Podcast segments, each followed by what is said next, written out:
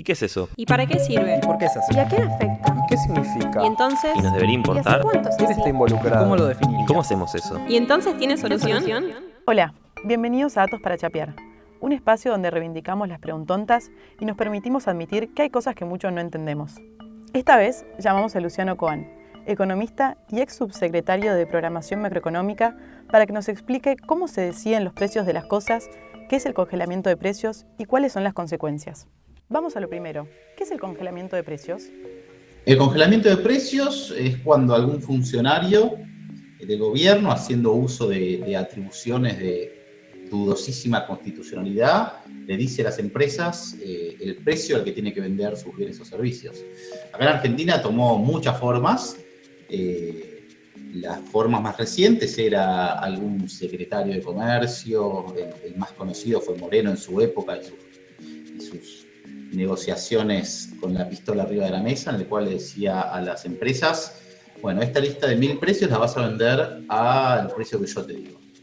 Eh, y la- bajo amenaza de eh, aplicar eh, lo que se conoce como la ley de abastecimiento, que es una ley de la dictadura que básicamente le dice al Estado que tiene el derecho de definir la producción y el precio de las empresas privadas.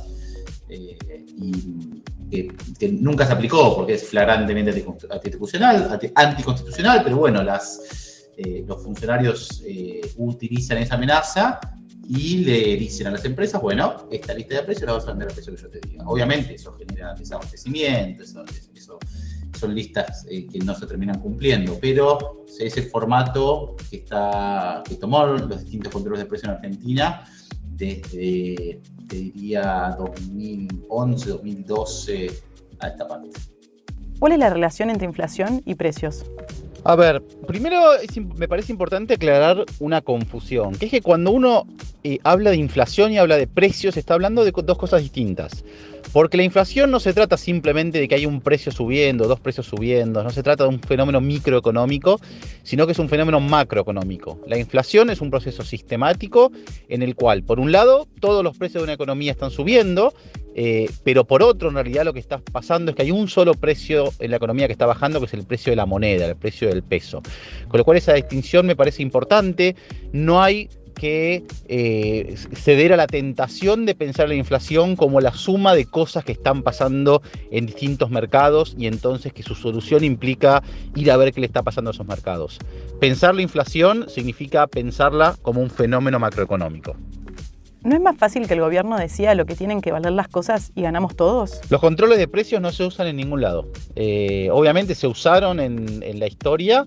Eh, eh, la historia global está plagada de casos fallidos, de intentos de control de precio. Y acá hay que hacer una, una- una aclaración importante. No hay que confundir el control de precio como eh, con alguna medida de intervención del Estado. Todos los, gobiernos eh, en todos lados intervienen de alguna forma en algunos precios, quizás en las tarifas, quizás por ejemplo en el tipo de cambio, con lo cual no hay que confundir eso con un, como un sistema de control de precios como lo que tenemos ahora, que es eh, en el cual tenés al gobierno tratando de poner, de fijar el precio de todas las cosas. Eso no funciona en ningún lado, eh, no se implementa en el, mundo actual, son cosas que ya pasaron muy de moda. eh, y, hay grandes, eh, es, muy abundante la evidencia histórica sobre la incapacidad de los controles de precios para frenar la inflación. Es abrumadora la evidencia de que no funcionan. Si los casos donde funciona, funciona en el cortísimo plazo. Se sigue intentando porque es algo que al, político populista le, le resulta muy tentador. ¿Por qué siguen tomando esta medida a pesar de que falla? Obviamente el gobierno siempre tiene tentación de apelar a los controles de precios. ¿Por qué? Porque los controles de precios le permiten al gobierno hacer tres cosas. La primera es eh, echarle la culpa a otro. Eh, si la inflación es algo que le está pasando a los precios y no algo que le está pasando a la moneda, que está bajo directo control del gobierno, entonces es- son buenos chivos expiatorios. La inflación la estarían causando los malos, eh, las empresas, los formadores de precios, eh, y es una buena primera razón por la cual a los gobiernos les gustan. La segunda razón es porque les permite mostrarse activos. Están haciendo algo, están yendo a los supermercados, están poniendo cara de malo, están eh, señalando y, mostrándose ocupados, pero no resolviendo el problema. La tercera razón es que les permite eh, escaparle al verdadero, eh, a la verdadera forma de atacar la inflación, que tiene que ver particularmente con mejorar eh, o, corregir los problemas de financiamiento del Estado. Los niveles de inflación como los que con los que tiene Argentina están íntimamente ligados a la incapacidad del gobierno de financiar su gasto y de apelar a la emisión.